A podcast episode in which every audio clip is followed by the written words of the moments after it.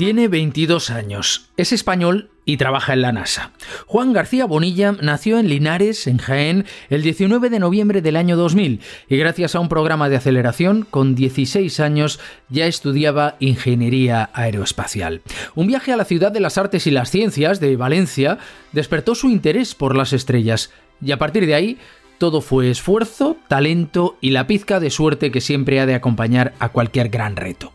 Él dice que no es especial, que por su experiencia en el extranjero, los españoles siempre son de los mejores de la clase, así que recomienda que nos fustiguemos menos con nuestra educación y pongamos más en valor lo que tenemos. Nos atiende desde unas instalaciones de vanguardia situadas en Pasadena, California, para compartir con nosotros el sueño americano de un español en la NASA.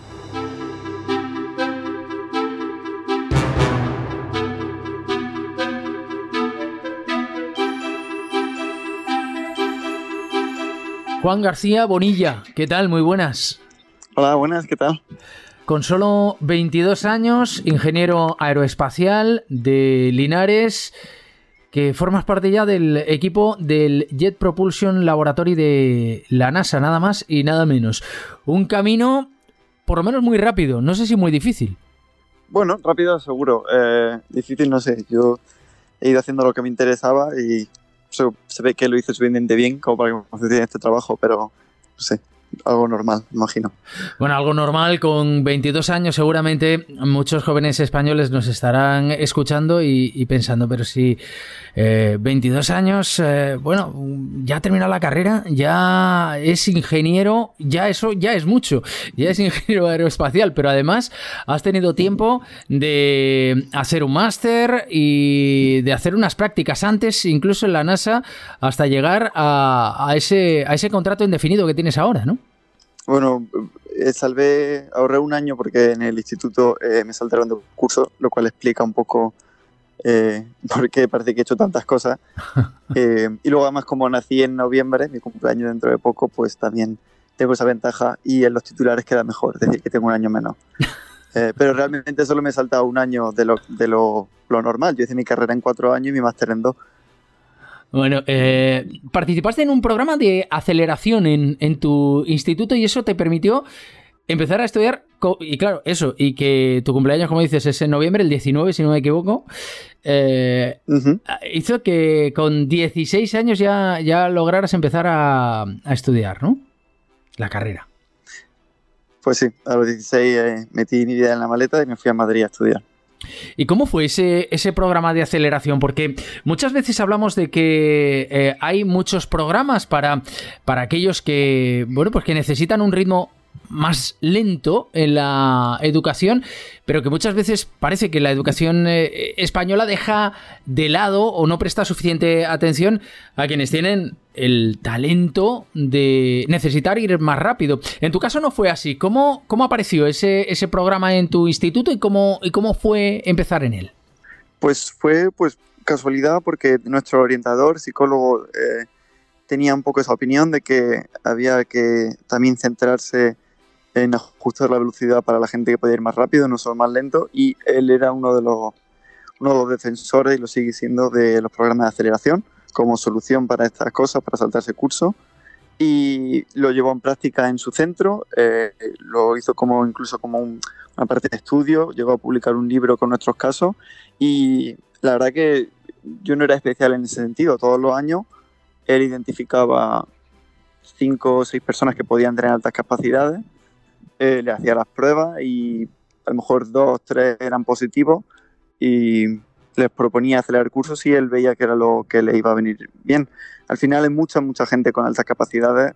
Eh, yo creo que soy altas capacidades por el más mínimo límite. Al final mucha gente podría saltarse de curso. Al final es echarle un poco de esfuerzo un año y, y hacerlo y tirar para adelante. No es tan, complicado. Lo que pasa es que tienes que tener pues la suerte de que tengas un orientador y un psicólogo que te apoye, un equipo de profesores que pongan de su tiempo para ayudarte a dar ese cambio. Entonces, no todos los centros tienen los recursos o las ganas de hacerlo, también lo entiendo. Y con 16 años empiezas a estudiar ingeniería aeroespacial. Eh, ¿Por qué? ¿De dónde te venía esa afición? ¿Querías eh, mirar ya hacia el espacio? Pues eh, siempre esos niños que montan y montan cosas Eh, mi familia siempre quiere que iba a ser ingeniero, además porque se me da fatal todo lo que no sea la ingeniería. No soy especialmente bueno en lengua, eh, las artes, eh, me mareo cuando veo sangre, entonces era un poco lo que me quedaba. Y por lo menos se me daba bien. Y luego cuando, no sé, tenía 14, 15 años, fui a la Ciudad de la Ciencia, en Valencia, y había una exposición sobre satélites. Y, no sé, me, hubo algo en ese viaje que, que hizo clic para mí, me parecía tan chulo y tan complicado que dije, joder, si pudiese poner mi granito de arena a esto, eh, vamos, sería un sueño. Y esa fue mi inspiración. Dije, bueno, aeroespacial, a ver dónde me lleva, a ver si puedo el espacio y poco a poco fue encaminándolo. Bueno, la ciudad de las ciencias en Valencia, ¿eh? esa, esa vocación que de momento te ha llevado hasta la NASA y vamos a ver hasta dónde. Estudiaste ingeniería aeroespacial y después tuviste una beca de posgrado en el extranjero de la Fundación La Caixa, ¿no? Eh, pues sí, esa beca ha definido probablemente mi, mi, vida. Tampoco que tenga una vida muy larga de la que hablar, pero eh, gracias a beca no solo pude irme a estudiar a Holanda sin preocupaciones económicas, sino que me apoya el nombre de la Fundación La Caixa, de beca de la Fundación La Caixa son reconocidos internacionalmente y cuando, eh, por ejemplo, hice una estancia de investigación en Boulder, estuve unos seis meses y cuando estaba hablando con el investigador de allí me dijo, ah, esta beca la conozco, tenía gente trabajando conmigo que ha tenido esta beca y está impresionado con la gente que tiene esa beca, entonces eso como que me ayudó un poco a entrar. Y también fue gracias a su apoyo económico por el que pude hacer las prácticas en JPL, en donde estoy ahora.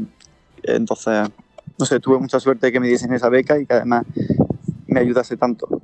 Claro, porque eh, tú ya hiciste las prácticas en, la NASA, eh, sin embargo, la NASA no da becas a extranjeros, tienes que ir con tu propia financiación y ahí volviste a recibir el apoyo de la Caixa. Exacto, ellos, tenía, ellos nos dan una asignación al mes por hacer nuestro estudio de posgrado, eh, lo cual continúa durante las prácticas. Entonces yo a los de JPL les dije, oye, me han dado esta beca para hacer el posgrado, lo cual incluye prácticas, por tanto, cumplo los requerimientos, ¿no? Y ellos me dijeron, bueno, venga, vale, vente. Y ya está. Al final tienes que convencer a JPL de que tienes esa financiación. La Caixa fue, eh, se portó muy bien conmigo, me facilitó todos los papeles que, le, que les pedí, todas las acreditaciones que les pedí, así que al final pudo salir adelante. Y me llama mucho la atención que además esa financiación no puede provenir de tus padres. Que supongo que es algo que hacen para que, bueno, pues tengas eh, que empezar a ingeniártelas ya desde el minuto uno, ¿no? Sí, es un poco el filtro para que no se llene esto de niños ricos que pueden pagarse el viaje y el, capricho. Al final, si pides financiación que venga de una universidad o de una institución o, o de becas públicas, como que pasas un primer filtro porque ya sabes que la gente que viene a estos programas por lo menos ha pasado un proceso de petición de beca antes y alguien ya consideró que se merecía ese dinero. Y el dinero no es el único obstáculo, porque después necesitas conseguir que un investigador sea tu supervisor y te recomiende. Ajá, uh, te ha informado bastante. Eh, pues sí, es, es, algo así. Tú tienes que básicamente enviar correos a investigadores, conocerlos en conferencias, eh, hacer un poco de networking, ¿no? Que al final la realidad de conseguir un trabajo que es todo quien conozca o quien, haga el esfuerzo de conocer. Y yo siempre cuento la historia de que mandé 30 correos, de los cuales a 30 investigadores de aquí, de los cuales me respondieron 5, me dieron dos entrevistas y al final cuajé con uno. Entonces fue porque lo seguí intentando y por pesado ya me dijeron, mira, más fácil que te contratemos a que sigan mandándonos correos. Que no solo es talento, sino también perseverancia, ¿no? Es un poco lo, mismo. Si no tienes perseverancia, o sea, el talento lo consigues con la perseverancia, no sé, si no tienes suerte también, no, el talento no te vale para nada, es muy complicado definir la línea. No sé, ¿cómo preguntarle a alguien que ha ganado la lotería cuál es el secreto para ganar la lotería? Pues te dirá jugar todos los sábados.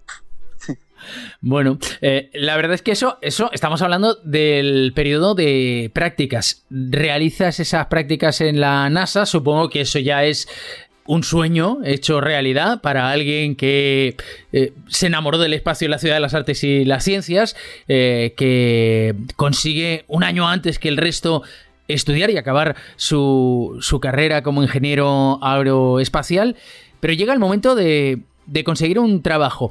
Y lo, lo, intentaste no solo en la NASA, también lo, lo, habías intentado en la Agencia Espacial Europea. Antes para ser becario, pero allí no hubo suerte, ¿no? para nada. O sea, ellos tienen varias rondas de entrevistas Eh, no me cogieron ni en la primera entrevista. Eh, de hecho, a, dos de mis compañeros también que son brillantes, que estudié el máster con ellos, Héctor y Mateo, a los dos les cogieron y pasaron la entrevista y ahora están estuvieron trabajando como becario y siguen un poco relacionados con la ESA de una manera u otra. Eh, a mí ni me llamaron para la primera entrevista, así que eh, no sé, ya te digo, es, mucha suerte, es moverse, es tantas cosas. Lo intentaste, lo intentaste en la, en la NASA y, y, salió. Y después decíamos, termina esa um, etapa como becario, quieres ser contratado, quieres trabajar allí. Bueno, pues esto no es acabar la beca y, que te digan, oye, lo has hecho muy bien, va, quédate con nosotros, ni mucho menos, ¿no? 11 entrevistas tuviste que pasar. Pues sí, eh, fue un poco, mi, supervisor sí que lo tenía planteado así, yo acabé las prácticas, yo ya estaba contento, digo, tengo algo bueno para el currículum, yo vuelvo a la vida real, ¿no? Eh, yo iba a hacer mi doctorado y tal, y mi supervisor me dijo, oye, inténtalo, yo te, te, apoyo todo lo que pueda y tal. Al final no solo depende de mi supervisor, también depende de que toda la sección lo tenga que aprobar, tienes que pasar aquí entrevistas. Y todo ese proceso de la famosa 11 entrevistas es un poco como que toda la sección tiene que, todos los jefes de la sección tienen que apoyarte, no, todo, no solo el supervisor. Entonces, fueron como entrevistas para conocer al líder de sistemas eh, online o cosas así. Entonces, todos me hacían preguntas diferentes, personales, técnicas, abstractas, de lo que cada uno quería y si la había convencido por el final de la entrevista, pues tenía el, el voto positivo. Y supongo que cuando acabé la entrevista, no sé cómo contaron los votos, no sé cómo se decidió, pero me confirmaron. ¿Y cómo es trabajar en la NASA? Pues yo siempre digo es como otro trabajo cualquiera. Al final no, no todos los días son como en el marciano que están intentando traer a Matt Damon de vuelta a la Tierra. Al final es un trabajo relativamente normal. Yo estoy en mi escritorio escribiendo mi código como cualquier otro desarrollador de código del mundo. Tengo, mi, tengo mis reuniones, tengo mis correos, tengo mis reuniones que deberían haber sido correos y tengo mis pausas del café, tengo mis comidas que se extienden más de lo que deberían. Pero de repente como que estás en una reunión y alguien habla de una misión y es como que te dice, wow, es que lo que estamos trabajando y lo que estamos diseñando es para hacer esto. Y es como el momento en el que dices, qué chulo, qué suerte tengo. Pero luego en el día a día no te, no te das tanto cuenta, yo creo. Tú estás desarrollando un software. ¿En qué consiste? ¿Para qué es? Es un software de simulación de emisiones eh, y lo que hace básicamente es que cuando uno de los muchos científicos brillantes que tenemos en, aquí en JPL decide intentar montar una misión, eh, un científico lo que le interesa es eh, los datos que necesita recoger de la atmósfera de Venus, por ejemplo. Y ellos quieren recoger ciertos datos. Entonces hay otros ingenieros que dicen, vale, para recoger estos datos necesitamos estos instrumentos. Y hay otro ingeniero que dice, vale, para recoger, para tener estos instrumentos necesitamos este tipo de nave. Y todo eso viene a nosotros y dicen, vale, queremos este tipo de nave, este tipo de instrumentos para recoger esta ciencia. Nosotros modelamos todo eso como eh, software, porque testear estas cosas en, en físico, es decir, construir un sistema y modelarlo es muy complicado y muy caro, nosotros hace un modelo de software que nos permite ir iterando mucho más rápido. Nosotros hacemos un modelo, corremos los números le decimos al ingeniero, oye, pues al final pesa más de lo que queríamos que pesase. No hemos conseguido recopilar los datos que queríamos y ya como que ellos vuelven un poco a diseñar otro sistema y así es como vamos ayudando al proceso de diseño. Decías antes, mis comidas duran más de lo que deberían. ¿Por qué? Porque cuando vas a la cafetería empiezas allá a hablar con, con todo el mundo y a empaparte de experiencias o, ¿O qué es lo que sucede? Pues como en cualquier trabajo, ¿no? Vas a comer, te pones a hablar, la gente tiene una vida muy interesante, tiene proyectos muy interesantes y es algo que aquí fomentan mucho, que hablemos entre nosotros y aunque no tengan nada que ver los proyectos, pues como que pregunta y seas curioso. Entonces te, te tomas el café, te lo tomas con calma y es como una parte de tu trabajo, ¿no? Hablar con gente, pero como en todos los trabajos, imagino. ¿Qué perfiles hay, trabajando en la, en la NASA? Porque eh, hay ingenieros aeroespaciales como tú, pero, pero supongo que habrá gente con, información, con formación diversa, ¿no? Hay de todo tipo. Aquí somos un laboratorio de 6.000 personas, entonces eh, hay científicos, muchos científicos, astrofísica, ciencias planetarias, geólogos, eh, seismólogos, de todo. Campos científicos que los que nunca habría escuchado, ni yo tampoco. Luego tenemos ingenieros de todo tipo yo personalmente trabajo mucho con ingenieros robóticos porque yo estoy en la sección de robótica. hay ingenieros de astrodinámica, hay ingenieros de sistemas, ingenieros de software, ingenieros eléctricos. Al final, muchísima gente necesita, hay muchas debilidades diferentes en falta para montar estos proyectos. Gente de, muy importante que tenemos de recursos humanos, gente que tenemos del de área de, de, poco el tema político, el tema de business. Eh, tenemos un área de educación maravillosa en el que todo lo que nosotros, los científicos, producen datos e imágenes y el equipo de educación se encarga de que eso llegue al, al público y que inspiremos a la siguiente generación de ingenieros, que es una parte muy importante también de nuestro trabajo. Entonces, es una pequeña ciudad de 6.000 personas que todo tiene su trabajo. ¿Y tú qué es lo que crees que han valorado o que más han valorado en ti para que, para que trabajes allí? Primero para que fueras becario en la NASA y después para que te convirtieras en un trabajador con un contrato indefinido.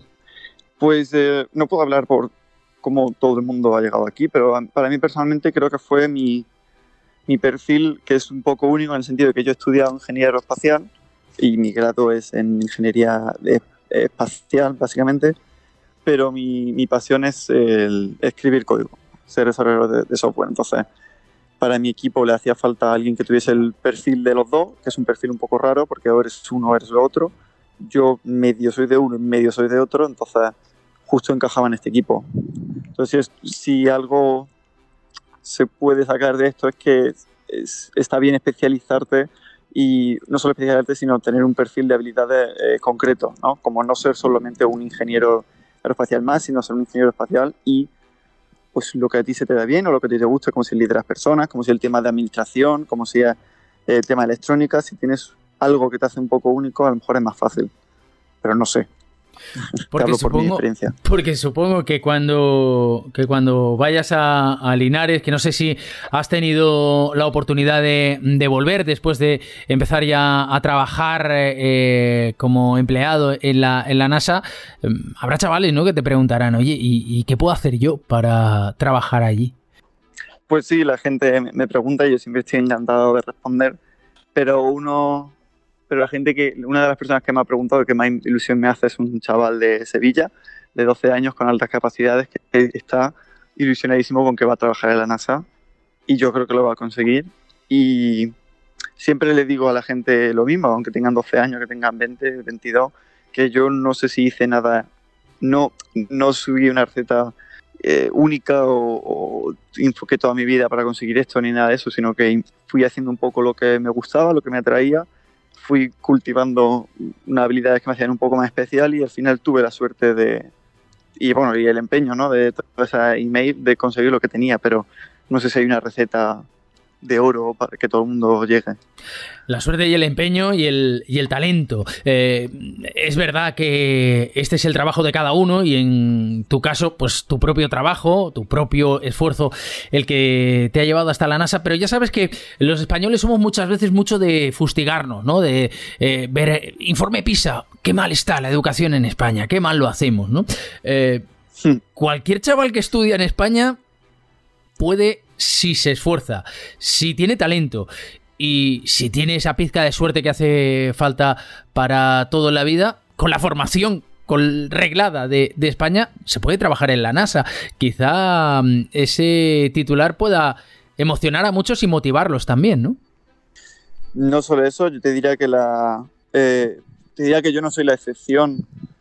Soy la excepción en el sentido de que no hay muchos españoles trabajando en la NASA, pero hay muchísimos investigadores españoles por todo el mundo siendo brillantes en su propio campo y la Universidad Española crean los mejores ingenieros, crean los mejores científicos, crean de los mejores médicos. O sea, yo cuando he estudiado por ahí, que he tenido la suerte de estudiar en varias universidades, siempre he visto que los españoles que están trabajando allí estaban siendo los mejores de la clase. Entonces, eh, no sé, no, no, sé por qué al final siempre creemos que tenemos la peor educación del mundo y que el modelo sueco y que no sé cuánto, pero yo no podido tener una mejor educación pública, 100%, en mi universidad y en mi instituto y en mi cole. Y yo creo que el talento que he visto en España, fuera de, España y dentro de España, no sé por qué tenemos esa idea de que los españoles somos, no sé, unos burros en Europa. Todo lo contrario, por lo que yo he visto. Eh, lo decías tú ahora, hay otros españoles eh, también trabajando allí en la NASA, no muchos, pero hay otros españoles, no sé si has tenido oportunidad de, hablar con alguno de ellos, de cruzarte con alguno de ellos. Sí, eh, justo el otro día tuvimos una reunión que nos reunimos un puñado de españoles en, aquí en el laboratorio porque justo vino el cónsul español de Los Ángeles a hacer una visita y como que la, sección de administración nos paseó un poco para que viese el cónsul que había español trabajando aquí. Y pues no, no soy el único para nada. Hay, entre cada momento hay entre 10 y 20 españoles. Es un, es un campus que se mueve mucho la gente. Está bien aquí a investigar un par de años. Se va porque mucha gente tiene un perfil científico, de académico. Eh, pero sí, hay gente trabajando de astrofísica, gente trabajando en ciencias planetarias, hay ingenieros vamos, que yo no soy único, yo soy el que por algún motivo los medios han enterado, Juanma Moreno le dio por retuitearme y, aquí estoy dando entrevistas. Pero vamos, eh, explicándonos haber contactado con el otro que está en otro edificio. explicándonos tu experiencia, también eres muy joven, ¿eh? eh vas a, cumplir, nada, en pocos días esos 23 años, el 19 de noviembre, como, como decíamos, y también es eh, algo llamativo, ¿no? Esa corta edad y esa larga y exitosa experiencia. ¿Dónde te ves en el, en el futuro? Eh, espero verme en un sitio que me siga haciendo tanta ilusión y tan feliz como estoy ahora. Eh, pero ya fuera de eso no tengo ni idea. Llevo durante los últimos cuatro o cinco años de mi educación, he estado moviéndome cada seis meses, como que metía toda la maleta y me iba a otro centro de investigación, me iba a otro máster y me iba a otras prácticas. Entonces ahora que estoy aquí con un trabajo indefinido, eh, esperando que no me echen, me apetece quedarme aquí un tiempo, hacer esto en mi casa, hacer un poco amigos que duren más de un año, eh, o por lo menos verlo en persona, y tengo ganas de quedarme. Pero fuera de eso, si en 5, 6, 7 años me he cansado de JBL y estoy buscando otra cosa, pues no lo sé. Mientras me haga feliz lo que hago, eh, que es lo único que siempre he buscado, pues estaré contento. ¿De, la NASA se puede cansar uno? Sí, perfectamente. Eh, como cualquier trabajo. no sé, pregúntale a cualquier persona que tenga un trabajo increíble y te dirá que a los 5, 6, 7 años ya deja de ser increíble y empieza a ser pues tu trabajo. Y punto. Increíble en su sentido, pero al final uno se puede cansar de todo. O sea, para mí ser entrevistador de un podcast, de un programa de radio, tiene que ser muy entretenido pero seguro que no todos los días te levantas diciendo, jo, qué bien, voy a entrevistar hoy a otras cinco personas, qué coñazo. no siempre entrevisto a alguien que trabaja en la NASA, y también te lo digo, también te lo digo, eso es, eso es así. Eh, bueno, pues veremos qué nos trae el futuro, de momento a disfrutar de la experiencia, cómo se vive en Estados Unidos, cómo, cómo vives allí, en California. Pues cada estado es diferente. Eh, cuando estuve en Georgia, en Atlanta, era una manera, cuando estuve en Colorado era de otra.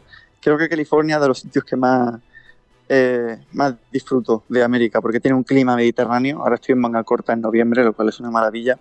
Y no sé, aquí hay bastante fiesta y bastante cultura hispánica, entonces eh, estoy aquí bastante cómodo pues a seguir eh, disfrutándolo y, a compartir ese ejemplo que yo creo que también es muy importante para que bueno pues el orgullo patrio no también lo tengamos. Sobre todo el referente que pueda servir para otros que, se esfuerzan y que tienen ese, ese talento y, y que lo puedan aprovechar. Juan García muchísimas gracias por atendernos de verdad. Gracias gracias a ti por tenerme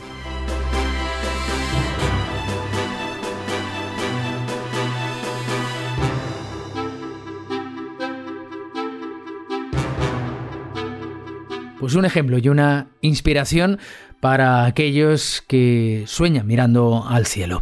Ya saben que Plaza al Día es el daily de las cabeceras de Plaza, está disponible en todas ellas de lunes a viernes y también en las principales plataformas de podcast donde pueden suscribirse y enviarnos sus comentarios. Les agradecemos mucho que nos hagan llegar esos comentarios, que nos den sus valoraciones. Además, pueden encontrar todas las suscripciones disponibles en plazaldía.es.